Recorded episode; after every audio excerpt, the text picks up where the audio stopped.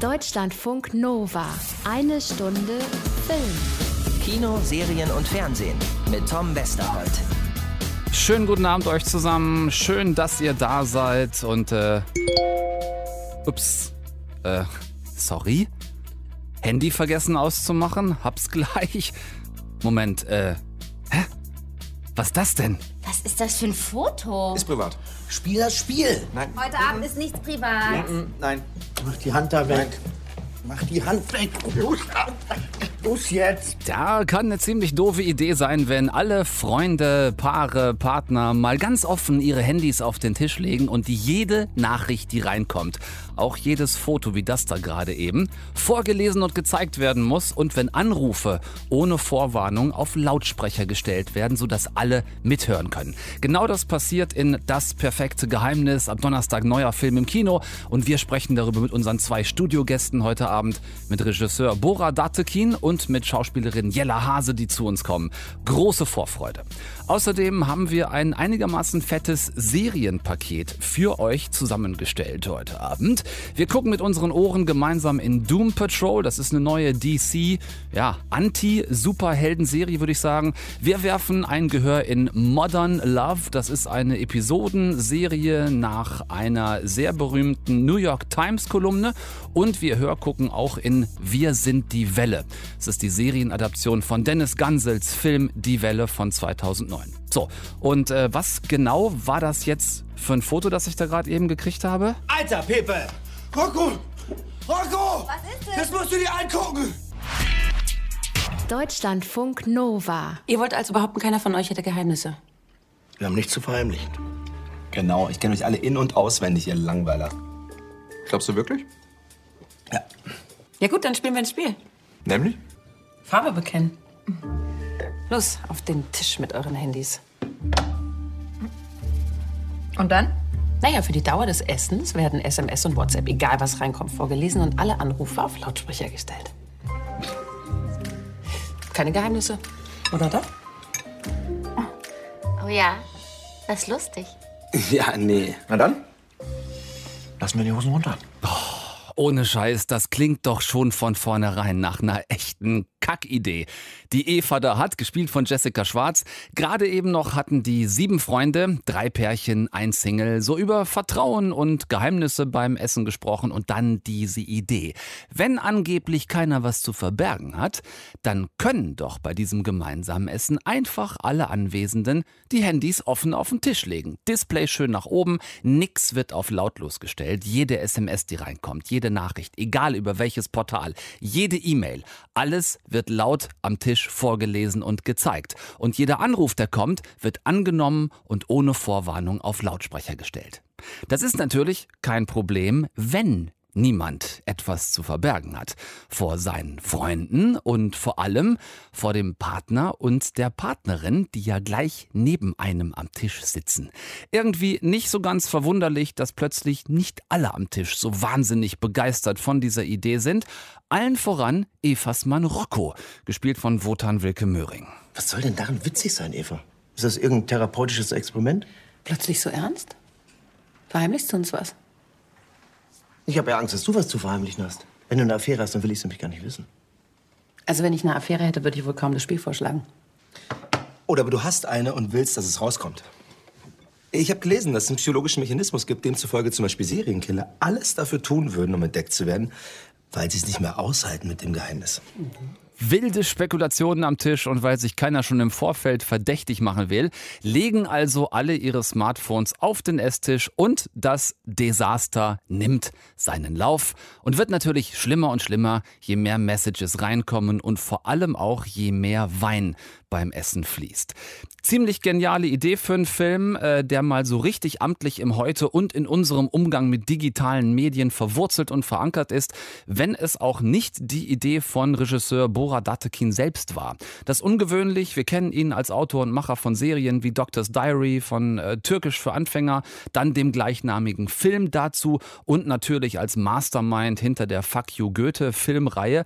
Eigentlich immer alles eher so originäre Stoffe. Hier hat er sich sich aber den italienischen Film Perfetti Sconosciuti geschnappt, der genau diese Story 2016 fürs italienische Kinopublikum erzählt hat.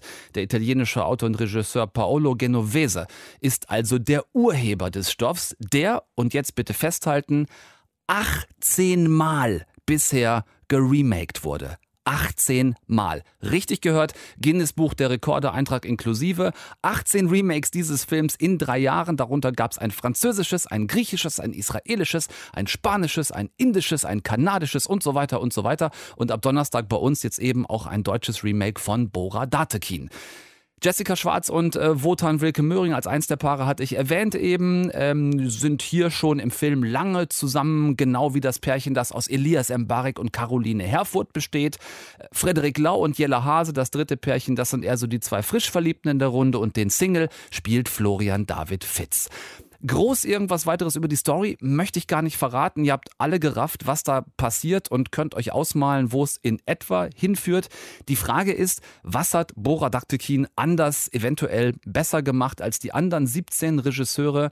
Erstmal hat er einen jüngeren Cast zusammengetrommelt. In den anderen Filmen sind die Paare eher so Mitte, Ende 40 und nicht wie hier, die meisten so zwischen Ende 20 und Ende 30. Das macht das gesamte Handy-Desaster Handy schon mal etwas jünger, etwas glaubwürdiger, fand ich. Ähm, die Dialoge wurden zum Teil wirklich eins zu eins aus dem italienischen Original übernommen, weil sie auch einfach gut waren. Andere Situationen hat äh, Bora seinem jüngeren Cast dann etwas angepasst und verändert. Der größte Unterschied ist vielleicht, äh, Bora hat ein Ende an den Originalfilm drangehängt, das es im Original nicht gibt. Und das hätte er sich tatsächlich auch schenken können. Es ist nicht schlecht, aber es ist unnötig, fand ich. Man hätte es wirklich einfach weglassen können. Ansonsten wirklich sehr schöne, sehr 2019-eske Tragikomödie mit durchaus einigen bizarren Ach du Scheiße-Momenten und vor allem einem wirklich absoluten deutschen Star-Cast. Ich habe sie alle aufgezählt eben. Ein Cast, der wirklich sehr, sehr gut zusammen spielt und funktioniert. Und äh, wenn ihr euch davon überzeugen wollt, dann könnt ihr ab Donnerstag reingehen in das perfekte Geheimnis. Ähm, dann ist der Film draußen und Regisseur Bora Datekin und Schauspielerin Jelle Hase gleich hier drinnen bei uns in eine Stunde Film. Deutschlandfunk Nova. Eine Stunde Film. Das perfekte Geheimnis ist der Film, über den wir hier in Deutschlandfunk Nova eben geredet haben. Und ich hatte euch zwei Gäste zu diesem Film versprochen. Zum einen den Regisseur Bora Datekin und eine der sieben Hauptdarsteller, Hauptdarstellerinnen Jelle Hase. Juhu! Hallo. Ihr seid beide da. Es ist so schön. Ich, wir müssen die ganze Geschichte hier wirklich ganz von vorne aufrollen und äh, müssen erstmal unbedingt ein, ich nehme das Mikro mal kurz mit hinten in die Ecke, ich habe nämlich eine Kleinigkeit vorbereitet, müssen euch ein Happy Birthday zubrüllen, Ah. weil es total abgefahren ist. Warte mal. So, dass ihr beide dass ihr beide, das stimmt, oder? Ihr habt beide vorgestern am Sonntag Geburtstag gehabt. Nee. Dienstag bis Sonntag. Ihr habt Samstag Geburtstag Gefühlt gehabt. die letzten fünf Tage hatten wir Geburtstag. Das stimmt. Aber eigentlich ist, glaube ich, Jella am 26. und ich am 27. Genau. 26. und 27. Oh, Wahnsinn. Guck mal, hier haben wir, ich muss das erklären. es gibt, ich habe euch zwei Kuchen gebacken, äh, einen mit einem Y drauf. Aber warum Für Y? Jella. Ja, pass auf, das wollte ich ja gerade erklären. Guck mal, das mit Kerze im Studio. Ja. Ich gebe dir das mal rüber. Danke. So, das ist. Das ist dein Geburtstagskuchen. Aber das liegt ist ja ein Y. Ja, das liegt doch einfach daran. Du kennst doch doch diese einfach. Geburtstagskuchen-Kerzen, Nee. Buchstaben und ein, ein B für Bora. Danke. Ich Weil, guck auch mal, Y nehmen, mir macht das nichts. so, es gibt doch einfach immer nur dieses Happy Birthday. Ach Und da so. ist doch kein J drin, Jella. Und deswegen habe ich gedacht, das, was dir am nächsten kommt, ne, das ist das Y. Also so eine, so eine. Sehr lieb. Du bist dann. Super, wünscht euch was. Ähm, Du bist dann mehr so eine Hipster-Jella, so mit Y. ja, ist auch okay. Und, und guck mal, doch, doch, doch, doch. ist Nein, noch ich, nicht. ich bin mal. dann eine Christian Petzold, Jella. Eine, oder so, genau. Einmal für die Jella. Guck mal. Wow, ich liebe Geschenke.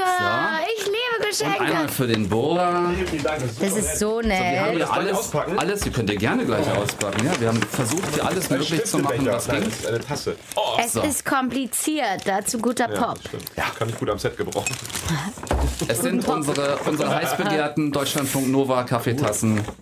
mit Stift, damit ihr die äh, Tasse auch Danke. beschriften könnt. Oder halt den, den Block jetzt noch mit dazu gibt. So. Danke. Und noch ein Notizblock mit Ja, tollen ja, ja, das, das, wir, wir haben hier äh, weder, ne, weder Kosten noch Mühen. Guck mal, Alles, Bora, was- jetzt können wir uns heimlich Zettelchen schreiben. Es ist das erste Geschenk, was ich, glaube ich, bekomme. Von der Arbeit, kann man sagen. Ist Ach, ja, guck mal. ja. So. Ja, da- zum Danke. Geburtstag. Vielen Dank, Deutschlandradio. Vielen Dank, Radio Nova, sagt man, ne? So. Das ist richtig nett Ja. von euch, danke. Danke, danke, danke. Sehr, sehr Wir freuen gerne. uns. So, schön. Danke auch an die Hörer, weil das ist ja quasi mit Rundfunkgebühren. bezahlt, Absolut. Oder? Ja, also genau genommen, genau genommen hat das jeder von denen, die uns zuhören, hat euer Geschenk sozusagen freundlich und vor allem höchst freiwillig mitfinanziert. Ja. So nett. Ach, ihr Lieben, ich wollte eigentlich kurz damit äh, anfangen, euch vorzustellen. Bora, Jella, Jella, Bora, ihr kennt euch ja noch nicht so gut. Hi, Ähm, oder die Frage anders gestellt, Bora, wirst du jemals wieder irgendeinen Film ohne Jella machen oder ist das jetzt gesetzt für alle Zeit? Wir müssen aufpassen, dass sie keine Angst bekommen. Aber wir könnten schon so ein, zwei Filmchen, könnten wir schon noch, könnten wir uns schon noch die Hand drauf geben, oder? Ja, Mann. Ja, Mann, könnte funktionieren. Es gibt, wir haben einen Plan. Ja, Es gibt Pläne, okay, aber die gibt es immer. das ist richtig. Ob Stimmt, sie realisiert gewohnt, Dass sie werden. immer vollgelabert wird von so Athos. Nachwuchsregisseuren, die sagen, hey, ich mache mir einen richtig geilen Film und dann so zehn Jahre später. Dann hat sie nur die Filme mit mir gemacht, weil ich mein Wort halte. Ja. Ja, oder nein, aber ähm, Bora, ähm, ich warte auf äh, Boras und meine gemeinsame Serie. Okay, Ja, Ich habe Jella gesagt, sie soll jetzt bloß keine Netflix-Serie machen. ja. Und ich hoffe, sie hält sich dran. ja wir bis machen du, immer mal. bis Außer du ihr die Netflix-Serie mit mir machst. Ja, Ja, aber, aber das muss ja nicht unbedingt Netflix sein. Das könnte ja jeder andere Streaming-Anbieter oder Radiosender sein. Vor allen Dingen, wir sind hier im öffentlich-rechtlichen quasi. das ne? andere sein? Kann man schon so sagen. Ja, das ist absolut, können wir das, das so heißt, sagen. ja. ähm, ich komme ja von der ARD. Ich möchte Netflix hier noch nicht zusichern, So, dass wir sie bestücken. Ja. Und ähm, auch bei so Spaß beiseite, ich freue mich äh, sehr, dass ich, äh, dass wir wieder jetzt zusammengefunden haben und zusammengearbeitet haben. Mhm. Und ich glaube, es ist auch total schön, wenn man so eine Entscheidung füreinander trifft. Also, ähm, also ich musste aber auch zum Casting gehen, ne? Ich war jetzt nicht hier von Anfang an gesetzt oder so, aber ähm, nein, es ist schon schön, wenn man da sich, sich so lange kennt und wieder Lust aufeinander hat und die Lust auch nicht vergeht, sondern man im besten Sinne, ich glaube, was wir so mitbringen, ist, dass wir einfach so eine ja, großes Verständnis füreinander haben und wissen, wie wir funktionieren und auch was wir voneinander erwarten können. Das gilt ja auch in, Vertrauen. in das perfekte Geheimnis, äh, Bora, gilt das ja ähnlich, äh, also auf jeden Fall natürlich für Elias, aber auch für Freddy, mit dem du schon gearbeitet hast. Wessen Telefon hat hier gerade geredet? Meine Uhr, ich verstehe gar nicht warum. Was war das? Hat, Wir, ähm, Entschuldigung, wir waren noch gar nicht bei Telefone auf dem Tisch. Das, das hatten wir noch reagiert. gar nicht. Mach ich erst mal. Hat die geflüstert? Das hat sich so angehört, als hätte die Ich habe ihr den geflüstert. Mund zugehalten quasi, während sie geredet hat. Boras leid. Uhr hat geredet. Willst du eine Frage Äh, nochmal nein, stellen? äh, zurück, zurück zum Cast. Ähm, Jella, klar, äh, Elias, äh, ähnlich, äh, aber auch mit Freddy Lau und mit Florian David Fitz hast du ja quasi schon gearbeitet. Ja. Bei so einem Zimmertheateresken Stück, äh, wie das perfekte Geheimnis geworden ist. War dir das von vornherein wichtig für den Cast, dass du schon ein paar Leute dabei hast, die du auch schon gut kennst? Ehrlich gesagt, ich hatte total vergessen, dass ich mit Freddy schon mal gedreht habe. Weil der war türkisch für Anfänger, da war er noch so jung. Und irgendwann, als wir dann. Kenn ich Cast- dich? Ja, na klar, also, man, man, also wir kannten uns immer und dann irgendwann fiel mir ein, so, fuck, der hat ja auch schon mal den Ex, den verrückten Ex-Freund von Josephine Preuß gespielt, aber Genau. da war der ja gefühlt 14 oder Aber so. du warst doch gefühlt auch viel jünger da. Ja, wir waren beide gefühlt, also er war gefühlt 14 und ich war dann wahrscheinlich gefühlt 20. Und, äh, aber das, das ist einem dann gar nicht so, also es war eine sehr kleine Rolle und da, ich weiß gar nicht, ob er da, war er da ganz wach, als Er wir das gedreht haben? Ich bin mir nicht ganz sicher. Aber er war mit in da, wo ihr auch immer wart. Absolut, er war in Thailand. Ich glaube, deswegen hat er das auch gemacht. Nee, es war super cool. Ich, ja, also ich fand schon bei dem Film wichtig, dass man sich mit den Schauspielern gut versteht, aber das hätten auch durchaus andere sein können. Also ich komme eigentlich mit vielen Schauspielern ganz gut zurecht. Also ich fände es jetzt unfair zu sagen, die sind es jetzt, weil sie, weil ich mich am besten mit ihnen verstehe, sondern es waren am Ende, glaube ich, die, die am besten zu der Geschichte gepasst haben und die die Geschichte am besten zum Leben er erwecken konnten, meiner Meinung nach. Wie war das für dich, Jella, als der Stoff kam und als dann nach und nach rauskam? Was mich erst ein bisschen verunsichert hat, weil Netflix neulich zu mir meinte, ah, den Film haben wir ja schon. Und ich habe gedacht, hey, ihr könnt doch Boras Film noch nicht haben. Da sagten die, ja, nee, das französische Original. Und dann habe ich rausgekriegt, eigentlich ist es ein Stimmt gar nicht, italienisches Original. Die, die französische Version bei Netflix ist auch schon äh, quasi ein, ein Cover, ein Remake. Und dass ihr jetzt, wenn ich richtig mitgezählt habe, quasi die 18. Version auf, auf Deutsch dieses Films seid. Das ist ja auch was, was nicht so wahnsinnig häufig vorkommt, oder? Dass man da einen Stoff verfilmt, den es innerhalb von wenigen Jahren, seit 2016, schon in so vielen verschiedenen Versionen jetzt gegeben hat. Das ist total spannend und ich fände es total cool, wenn es so ein Festival geben würde, wo so alle Filme laufen würden, Ja. weil es natürlich absolut interessant ist zu gucken, wie erzählen, wie erzählt man unterschiedlich, ne? Also wie, wie setzen die Kultur, unterschiedlichen, ja, wie setzen die unterschiedlichen Länder und Kulturen ihre Figuren an? Was, was ist der Humor? Weil es gibt da schon Unterschiede. Also, äh, ne, man, manche, manches ist derber, manches ist, weiß ich nicht, also einfach, ja, wo sind die, wo liegen die Unterschiede? Am beschissensten das auf Netflix natürlich. ist leider so. Also Spanisch, das Französische ist wirklich eins der unerfolgreichsten, weil es ja bisschen düster ist, ein bisschen traurig. Also es ist cool, immer noch eine, trotzdem eine coole Idee. Ja, vielleicht war Berenice Bejo da auch irgendwie Zugpferd oder so als, äh, als Schauspielerin. Nein, es ist schon total. Also die Schauspieler sind super, aber es ist halt ein bisschen, es ist sehr schwer. Also es ist nicht Ja. so, ähm, es ist, sagen wir so, es ist nicht so, das Italienische ist ja sehr, ist ja fast arthausig, so ein bisschen Ja. sehr independent und, und, und, und die meisten sind ein bisschen kommerzieller geworden und ich finde, die Franzosen haben es irgendwie nicht geschafft, was sie sonst in ihren, in ihren Kinofilmen schaffen, dass sie halt die liberalsten sind, sondern es ist relativ prüde, lustigerweise, obwohl, obwohl das gar nicht so zu Frankreich passt. Und äh, deswegen ist es eigentlich ganz gut, dass auf Netflix nur das läuft. Und die anderen sind ja eh noch gesperrt für Deutschland, bis wir rauskommen. Das ist Genau. ja so eine Remake-Abmachung. Ja. Und ähm, nee, aber wir haben, Lena und ich haben den Trailer eigentlich schon entdeckt vom Original. Ja, es war vor Fucke Goethe und wir haben es einfach dann nicht schneller geschafft und wir hätten Mhm. nicht gedacht, dass es so ein Phänomen wird. Das ist ja auch ein Guinness-Buch der Rekorde. Richtig. Und das ist dann alles erst in den letzten Monaten passiert und ähm, umso schöner ist es, dass wir irgendwie ein Teil von diesem weltweiten Phänomen sind und der deutsche Film unterscheidet sich auch so zu, also zu 30 bis 40 Prozent von den anderen. Das heißt, man kann es durchaus noch gucken, selbst wenn man das andere schon kennt. Jella, was ich mich gefragt habe, das ist ein Film, der fast ausschließlich in diesem großartigen Loft, Wohnzimmer, wie auch immer dieses Pärchens spielt, das Jessica Schwarz und Wotan Wilke Möhring besitzen im Film. Und ihr seid eigentlich die ganze Zeit zusammen. Ihr habt auch die ganze Zeit zusammen gedreht. Es gibt mal so ein paar Wechsel, dass sich zwei, drei entfernen, aber eigentlich spielt alles in einem Raum. Wie ist das dann, wenn man dreht und ihr seid zu siebt und einer verkackt's? Ja, zum Glück verkackt jeder mal. So die einen mehr, aber die anderen weniger. Aber nein, äh, es war, es war eine total schöne Zusammenarbeit. Und eigentlich hat man sich auch so ein bisschen immer gefreut, also nicht so schadenfroh mäßig, sondern es war einfach lustig, wenn jemand den Text vergisst. Also es war eine total gute Stimmung und ähm, ja, man, man, man freut sich natürlich, wenn nochmal was schief geht. Wir haben sieben menschliche Hauptdarsteller in diesem Film. Jella, von dir haben wir, äh, von dir haben wir schon erfahren, dass diese sieben großen Spaß miteinander hatten. Wir haben aber auch noch sieben andere Hauptdarsteller in diesem Film und die liegen alle sieben flach auf dem Tisch. Alles Requisite oder waren es eure eigenen Handys eigentlich? Ja, Jella, war es dein eigenes Handy? Ja, ja, na klaro. Ähm, naja, aber ehrlich gesagt, so viel wie wir alle an unseren Handys gehangen haben, weil wir alle so krasse Handy-Junkies sind, hätte man schon denken können. Aber nein, es war natürlich Requisite. Ich hatte ein Fairphone, was ich ganz cool fand für man. Ach nee, dann war es doch kein Fairphone mehr, oder? Irgendwas war da. Es ist ein Fairphone, aber dann. Aber dann durfte man es nicht zeigen oder so? Doch, aber es hat immer so geflaggt. Also wir haben echt versucht, verschiedene Modelle und auch Modelle an die Figuren angepasst auszusuchen und es gibt einfach Modelle, die sich nicht so gut dazu eignen, abgefilmt zu werden. Die flackern dann und dann summt irgendwas und dann stürzen sie ständig ab. Also, aber ich Ja. glaube, es ist das Fairphone geblieben, aber wir mussten ein paar Töne hier und da so ein bisschen verstärken und Weil die Dinger mussten ja schon auch funktionieren, ne? Also Ja, das war mussten ja irgendwie Nachrichten genau. drauf ankommen, man musste sie anrufen können, das die war Handys. gar nicht so einfach. Nee. Da hatten wir öfters mal Trouble. Ja, es war wenn so da irgendwelche Programme gehakt haben und man probiert das wirklich davor und es klappt. Und dann ist es Intake und es klappt nicht. Und dann, so viel mit Technik habe hab ich noch nie gedreht, du auch nicht. ah, ne? nee. Aber ja, Irgendwann hat man dann gesagt, ach scheiß drauf, wir machen es mit VFX. Und dann haben wir es eh eigentlich nur noch so gedreht und später Ja. im Computer quasi reingebaut. Aber nee, ihr hattet ja quasi mal zwei Telefone am Tisch. Immer das eigene und dann das Spielhandy. Das heißt, sobald da Danke aus war, haben sie alle ihr eigenes, saßen drauf, steckt irgendwie zwischen den Beinen gesteckt. Irgendwer hatte, Wahnsinn. Ich habe mal, ich hab mal gedacht, so Leute, wirklich, Elias sitzt jetzt wirklich auf deinem Handy. Ja, ja, da komme ich schon da dran. Und ich weiß nicht, wo ihr es immer hattet. Also es war echt absurd. Also ähm, das waren also quasi eigentlich 14 Handys am Tisch.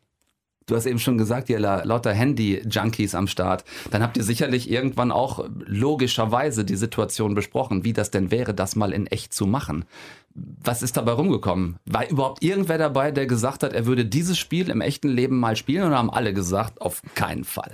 War so ein bisschen unterschiedlich. Viele haben gesagt, auf keinen Fall. Bei anderen war es aber auch so, dass der Freundeskreis so, also wie bei mir zum Beispiel, einfach wirklich noch relativ analog unterwegs ist und die meisten kein WhatsApp haben, geschweige denn von Instagram oder so. Ich glaube, da würde gar nicht so viel passieren. Freddy hat da ganz klar von abgeraten, dieses Spiel zu spielen. Kann man bei seiner Rolle gar nicht verstehen. ja, Elias hat, glaube ich, auch keinen Bock drauf. Aha. Ähm, Das Spiel wäre jetzt nicht so spannend in Wirklichkeit. Ich Ja. glaube, so ein bisschen, ein bisschen dramaturgische Zuspitzung braucht man schon in Form eines Drehbuches, damit es wirklich so unterhaltsam wird. Aber ich glaube, die Frage wäre eher so, hast du Bock, dein Handy einfach offen zur Verfügung zu stellen, deinen Freunden und Bekannten? Ich glaube, man muss nicht mehr das Spiel spielen, aber es sind einfach so viele Sachen drin, die zu Missverständnissen führen können. Oder? Absolut.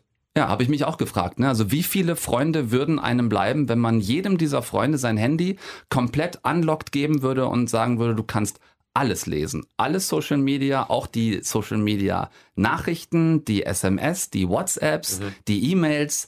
Ich finde das schon ein heikles Ding heute, ne? Wir haben auch ähm, im Rahmen der Drehbuchentwicklung gibt es ja meistens immer so Lektorate und, und, und ähm, ich habe mir dann gewünscht, dass wir so ein philosophisches Lektorat machen, das so von zwei Philosophieprofessoren, die haben das dann gelesen und weil ich das einfach cool fand, um mal irgendwie zu checken, ob da noch irgendwie was fehlt oder ob, was die eigentlich darüber denken. Und die haben auch beide das dann ja, sehr komplex irgendwie analysiert und, und auch viele cool, viel cool Input gegeben.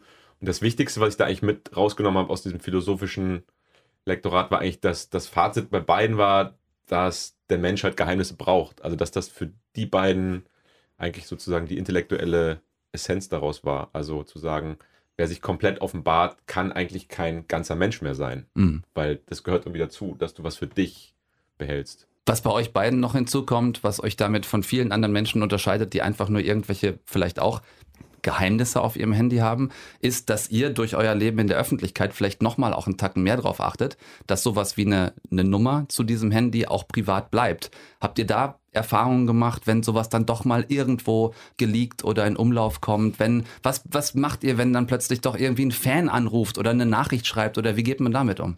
ähm, Lol.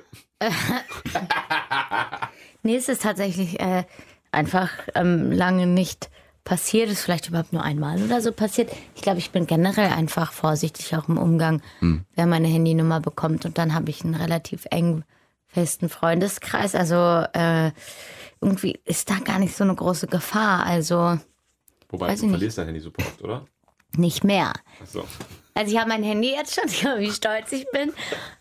Wie lange habe ich das? Bestimmt ein Jahr nicht mehr verloren. Also wirklich in den WhatsApp-Gruppen von unseren Filmen ist mal regelmäßig so, du, ich hab mein Handy verloren, ich bin kurz offline. Ist immer so von Jella irgendwann so alle paar Monate so eine Nachricht. Ja, da muss man diese äh, Brustbeutelkordel dran machen, die jetzt so viele haben. Nee, weißt aber du, das, ich habe letztens meine Fre Schwester gefragt, soll ich mir sowas, dies, diese Umhängetasche fürs Handy kaufen? Und sie so, auf keinen Fall. Weil das halt so krass Mainstream ist. Und immer wenn ich so frage, ob ich auch sowas Mainstreamiges machen soll, nein. Das ist laut. Was? Das ist laut mit dem Kabel. Ah, Ich spiele mit dem Kabel hier im Hintergrund rum und Bora dirigiert mich, es nicht Laut. zu tun. Nein, das muss alles rausschneiden. Nein, mein Herz überhaupt nicht. Ich habe die Kopfhörer an, ich höre viel besser als du. Hast du recht. Eure Geräusche haben äh, großen Spaß gemacht, vor allem die, die gewollt aus, aus euch Wir wollen rausgekommen auch sind. nicht Ihr gehen. müsst auch Schon überhaupt Schluss? gar nicht gehen. Nein, wir können gleich noch eure. Ich habe diese beiden, diese gigantischen Geburtstagskuchen, die ich euch gebacken habe. Die, Wirklich? die würde ich jetzt gerne gleich noch hier mit den Kerzen drauf. Diese, Ah ja, die ah ja, ah ja, ja, ja. Die können wir gleich noch zusammen aufessen. Ich esse jetzt. Ja. Wir springen nochmal ganz zurück auf Anfang, als ihr gesagt habt, ja, natürlich irgendwie weiter zusammenarbeiten, eventuell. Und da fiel kurz dieses Stichwort Serie. Und bei dir, Bora, ist die Nachfrage ja nun wirklich legitim nach, ähm, äh, nach Türkisch für Anfänger und nach Doctor's Diary. Du kennst dich ja aus mit Serie. Ist das nicht was in diesem ganzen Serienboom? Zeitalter, in dem wir leben, was dich auch nochmal reizen würde? Antizyklisch, man muss immer antizyklisch arbeiten. Okay. Also wenn Serie out ist, dann machst du eine. Absolut, das Okay. ist das Ziel. Also in ein, zwei Jahren. Wenn diese ganze, diese ganze VOD-Blase geplatzt ist. Nee, ähm, Wenn könnt ihr. Scheiße online gestreamt wird, dann Genau.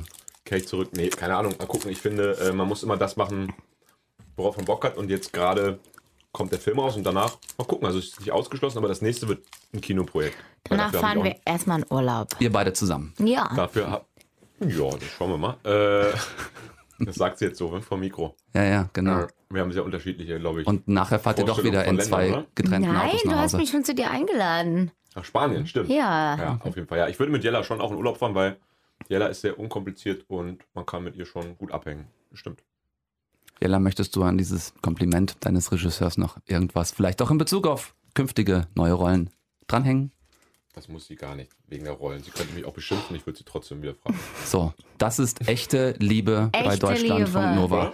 Ja, Bora und ich lieben uns. So, Ich habe ein Herz für Bora. ein Schlusswort für einen Mitleid wundervollen. Dienstagabend. Macht's doch nicht immer auf den letzten paar Metern noch kaputt. Es war gerade so schön. Wir waren gerade alle so das ist das, verliebt. was sie mir auch immer vorwirft am Es- Set.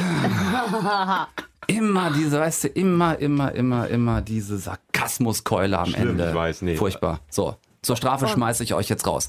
Jella Hasebohr, dachte Teen. wirklich sauer. Ich danke euch ganz, ganz sehr, dass ihr hier gewesen seid in eine Stunde Danke, Film. Danke, dass wir hier sind. Vielen Vielen, Dank vielen für Dank den und viel. Spaß im Kino. Ja, Danke für den Geburtstagskuchen. Oh ja. sehr gerne. Wann ihr hast du denn alle, Geburtstag? das dauert noch ein bisschen. 13. März, antizyklisch. Ne? Immer wenn deine Filme nicht rauskommen.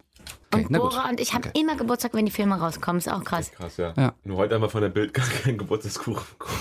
Aber Ja, dafür so. bist du einen dabei. Da haben wir doch mal kurz den Vergleich zwischen, wo es heute kacke war und wo es heute schön war. So, danke für den Besuch bei uns. Kommt bitte bald wieder, wenn ihr einfach einen weiteren so schönen Film gemacht habt. Ihr alle geht ab Donnerstag in Das perfekte Geheimnis. Toller Film, tolle Gäste. Ich bin glücklich. Dankeschön. Danke, tschüss. Deutschlandfunk Nova. Eine Stunde Film. So, wer hat denn bei unseren beiden zauberhaften Gästen eben richtig aufgepasst? Ich kann das überprüfen, indem ich frage, was haben Frederik Lau und Elias Mbarek gemeinsam? Ja, außer, dass sie diese Woche gemeinsam in Das perfekte Geheimnis zu sehen sind. Sie standen, genau richtig, schon davor auch gemeinsam vor der Kamera, zum einen in Türkisch für Anfänger und auch 2008 schon mal in Dennis Gansels Film Die Welle. Ist eine Filmadaption gewesen eines sehr berühmten Romans, der das Entstehen von faschistischen Strukturen in einer Schulklasse nachzeichnet, ist ein Experiment von einem Lehrer, eingebettet in den Unterricht über den Holocaust. Ein Experiment, das dann aus dem Ruder läuft und auf äh, erschreckende Art und Weise zeigt, wie schnell es zu totalitären Zügen kommen kann. Ab Freitag gibt es jetzt auf Netflix eine neue Serie, die heißt Wir sind die Welle äh, und die heißt nicht zufällig so, sondern sie beschäftigt sich wieder in ganz ähnlicher Weise damit. Übertragen allerdings dieses Mal jetzt ins 21. Jahrhundert. Äh, Meine bessere Filmhälfte Anna Wollner hat die Serie schon gesehen und hat mit Regisseur Dennis Gansel gesprochen. Anna, warum brauchen wir nach dem Film jetzt noch eine Serie mit letzten Endes äh, dem gleichen Stoff? Brauchen wir eigentlich nicht, aber Dennis Gansel hat sich irgendwie ein bisschen in diesen Stoff vernarrt und auch ein bisschen in diesen Stoff verrannt. Er findet das Thema spannend und relevant, hat die Geschichte jetzt aber weitergesponnen und ihr einen neuen Ansatz gegeben. Es geht wieder um Gruppendynamik, um die Manipulation einer Jugendgruppe, aber diesmal aus der Gruppe selbst heraus. Es ist eine Handvoll Schüler eines Gymnasiums, die, angeführt durch einen neuen Mitschüler, den Traum einer besseren Zukunft hat und beschließt, genau dafür etwas zu tun. Wie weit würdest du gehen? Für deine Ideale. Für unsere Zukunft. Es gibt nur eine Welle. Je mehr Leute wir sind, desto mehr können wir erreichen. Und aus der Welle wird irgendwann ein riesiger Tsunami. Die Jugendlichen, die bisher größtenteils Außenseiter waren, planen verschiedene Aktionen, um auf Missstände aufmerksam zu machen, unter anderem in einem Schlachthof, in einer Müllverbrennungsanlage, in einem SUV-Autohaus. Es gibt eine Attacke auf einen Politiker der Partei NFD, die natürlich sehr nah angelehnt ist an die Mhm. AfD, oder aber der Überfall auf eine Waffenfabrik. Warum gibt es denn jetzt genau diese Abweichung vom Original? Es ist ja schon eine Politisierung der Generation, die Dennis Gansel fast schon vorausgesehen hat. Die Serie wurde gedreht vor Fridays for Future, also vor Greta Thunberg und hat, was die Brisanz angeht, aktuelle Entwicklungen wirklich fast schon prophetisch vorweggenommen, was für Gansel allerdings auf der Hand lag. Ich fand das wahnsinnig relevant, weil wenn man sich die Jugend von heute mal anschaut, sind die ja eigentlich noch politischer als sie vor zwölf Jahren eigentlich waren, als wir den Film gedreht haben. Die Jugendlichen sind eigentlich heute diejenigen, die jetzt nicht unbedingt, sag ich mal, experimentell verführt werden, wahrscheinlich, weil sie dazu schlau sind und zu reflektiert, sondern die Jugendlichen sind heutzutage eigentlich diejenigen, die die unbequemen Fragen stellen und, glaube ich, auch uns als ältere Generation so ein bisschen mit in die Verantwortung nehmen. Um diese Fragen und Verantwortung geht es ihm in der Welle. Geht das Ganze für dich auf am Ende? Null. Ich habe mich beim Gucken manchmal richtig geärgert. Gansel verfremdet den Kontext der Welle damit schon sehr. Im Original geht es ja darum, Gruppendynamiken und totalitäre Strukturen zu entlarven. Es geht ganz klar um Rechtsextremismus. Das Projekt der Welle wird initiiert von einem Lehrer, der den Schülern etwas beweisen will und selbst überrascht davon ist, wie gut ihm das gelingt. Und der Welle hier fehlt die Struktur. Ja, die Gruppendynamik ist da. Die Jugendlichen müssen sich in ihren neuen Rollen noch finden. Also wer ist der Anführer? Wie geht man mit Konflikten innerhalb der Gruppe um? Und wie weit ist jeder Einzelne bereit, für die Bewegung zu gehen.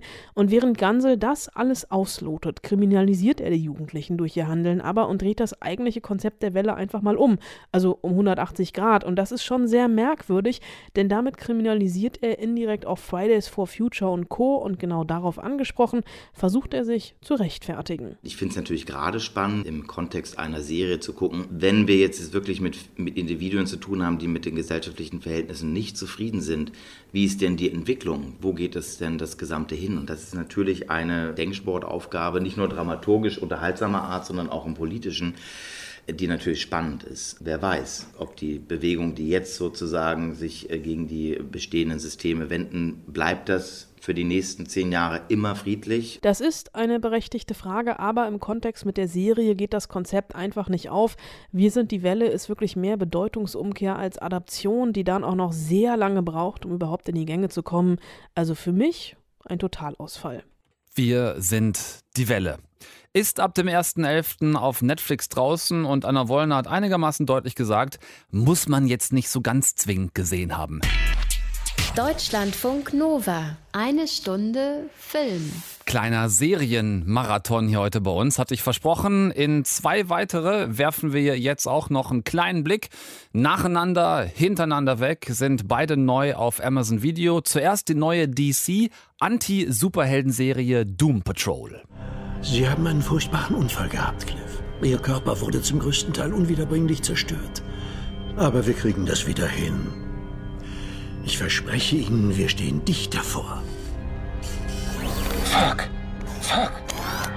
1995? Ja. Fuck. Verschissen ist 1995. Meine Frau, wo? Wo ist meine Frau? Cliff, das wird jetzt vielleicht schwer zu verstehen sein. Für den Rest der Welt sind Sie 88 gestorben. Nein. Was ist hier los? Niles Calder genannt Chief versammelt seit einiger Zeit schon in seinem Anwesen Doom Manor Menschen, die seit fast tödlichen Unfällen, die sie hatten, besondere Superkräfte besitzen. Total von der Gesellschaft isoliert leben hier die frühere Filmdiva Rita Fair, die sich seit einem Unfall in so eine Art Blob verwandeln kann. Dazu der Ex-Air Force Testpilot Larry Trainer, dessen Haut bei einem spektakulären Absturz verbrannte, der diesen Absturz aber warum auch immer überlebt hat und seither von Kopf bis Fuß in Bandagen eingewickelt ist. Nummer drei im Bunde ist die multiple und zwar wirklich multiple Persönlichkeiten besitzende, völlig durchgeknallte Crazy Jane und gerade eben gehört Cliff Steele, ein Ex-US-Rennfahrer, dessen Gehirn der Chief nach einem schweren Unfall als einziges aus dem gesamten Körper retten konnte und in einen selbstgebauten, eher ruppigen und einigermaßen selbstgebauten Metallroboterkörper eingebaut hat. Damit geht's also los und diese Pilotfolge, in der die vier vorgestellt werden, ist wirklich extrem zäh, äh, völlig untypisch heute für eine neue Serie, sich diese Zeit zu lassen, so elegisch einzuführen und nicht gleich Vollgas zu geben. Ich habe mich äh, streckenweise tatsächlich fast in den Schlaf gelangweilt. Es lohnt sich aber dran zu bleiben. Ab Folge 2, 3 kommt langsam Fahrt in die Sache. Es tauchen weitere sehr skurrile Figuren auf. Äh, ein, ein furzender Esel zum Beispiel, der eine durchaus wichtige Bedeutung kriegt. Dazu äh, der Superschurke Mr. Nobody, der Cyborg Victor Stone und andere. Wer sich etwas auskennt im DC-Universum weiß, dass es bereits 2018 äh, in der Serie Titans eine Folge namens Doom Patrol gab, in der die vier Anti-Helden äh, kurz vorgestellt wurden und kurz danach wurde auch bekannt, dass sie eben ihre eigene Serie kriegen würden und hier ist sie nun. Wer Sitzfleisch hat und die teils quälende Pilotfolge übersteht, der kriegt danach Superhelden mal anders. Ich gebe der Sache auf jeden Fall eine Chance und gucke Doom Patrol nach aktuell Folge 4 zumindest erstmal weiter. Nochmal Amazon Video, ganz anderes Seriensetting in Modern Love. Sind Sie selbst je verliebt gewesen? Das bin ich in einem Interview noch nie gefragt worden. Ich muss es ja nicht drucken. Was drucken? Diese Geschichte, die Ihnen ins Gesicht geschrieben steht. Wollen Sie frühstücken? Ich kenne Sie doch so gut wie gar nicht. Nehmen Sie sich auch mal Zeit füreinander? Inwiefern? Gehen Sie mal aus. Ja. Was machen Sie dann? Das hier. Eine Episodenserie ist Modern Love, die sich auf eine sehr erfolgreiche Kolumne in der New York Times stützt. Jede einzelne Folge eine ganz neue, ganz andere und vor allem ganz besondere Liebesgeschichte. Mal geht es um eine alleinerziehende Mutter, die auffällig viel Hilfe vom Portier des Hauses bekommt, in dem sie wohnt. Dann ist es ein enttäuschter New Economy Millionär, der der Liebe seines Lebens hinterherhängt. Ähm, ein schwules Paar, das gerne ein Kind adoptieren möchte, was nicht nur alleine deswegen sich als deutlich deutlich schwerer gestaltet als mal gedacht. Oder beispielsweise eine 21-jährige Halbwaisin, die sich in ihren mehr als 30 Jahre älteren Chef verliebt, aber nicht genau weiß, ob sie wirklich einen Lover sucht oder doch eher einen Vaterersatz. Ganz unterschiedliche Geschichten, wie gesagt, ähm, alle aber sehr speziell und, und das finde ich ja sehr geil gerade, angenehme Episodenlänge von so 25, 30 Minuten im Gegensatz zu den ja fast Einstündern bei Doom Patrol. Also hier nochmal zwei ganz unterschiedliche Serien zum Antesten. Damit habt ihr erstmal was zu tun. Bis nächsten Dienstag und ich verabschiede mich für euch. Von euch für heute, nicht für euch. Warum soll ich mich denn für euch verabschieden? Ich verabschiede mich von euch für heute. Tom Westerholt raus. Nächsten Dienstag geht's weiter. Freut euch drauf. Dann Jan-Ole Gerster, unser Gast, der Regisseur von Oh Boy, hat einen neuen Film draußen, der heißt Lara, startet nächste Woche Donnerstag. Und mit Jan-Ole Gerster sprechen wir nächste Woche über genau diesen Film. Bis dahin, macht's gut und tschüss. Deutschlandfunk Nova. Eine Stunde Film. Jeden Dienstag um 20 Uhr. Mehr auf deutschlandfunknova.de.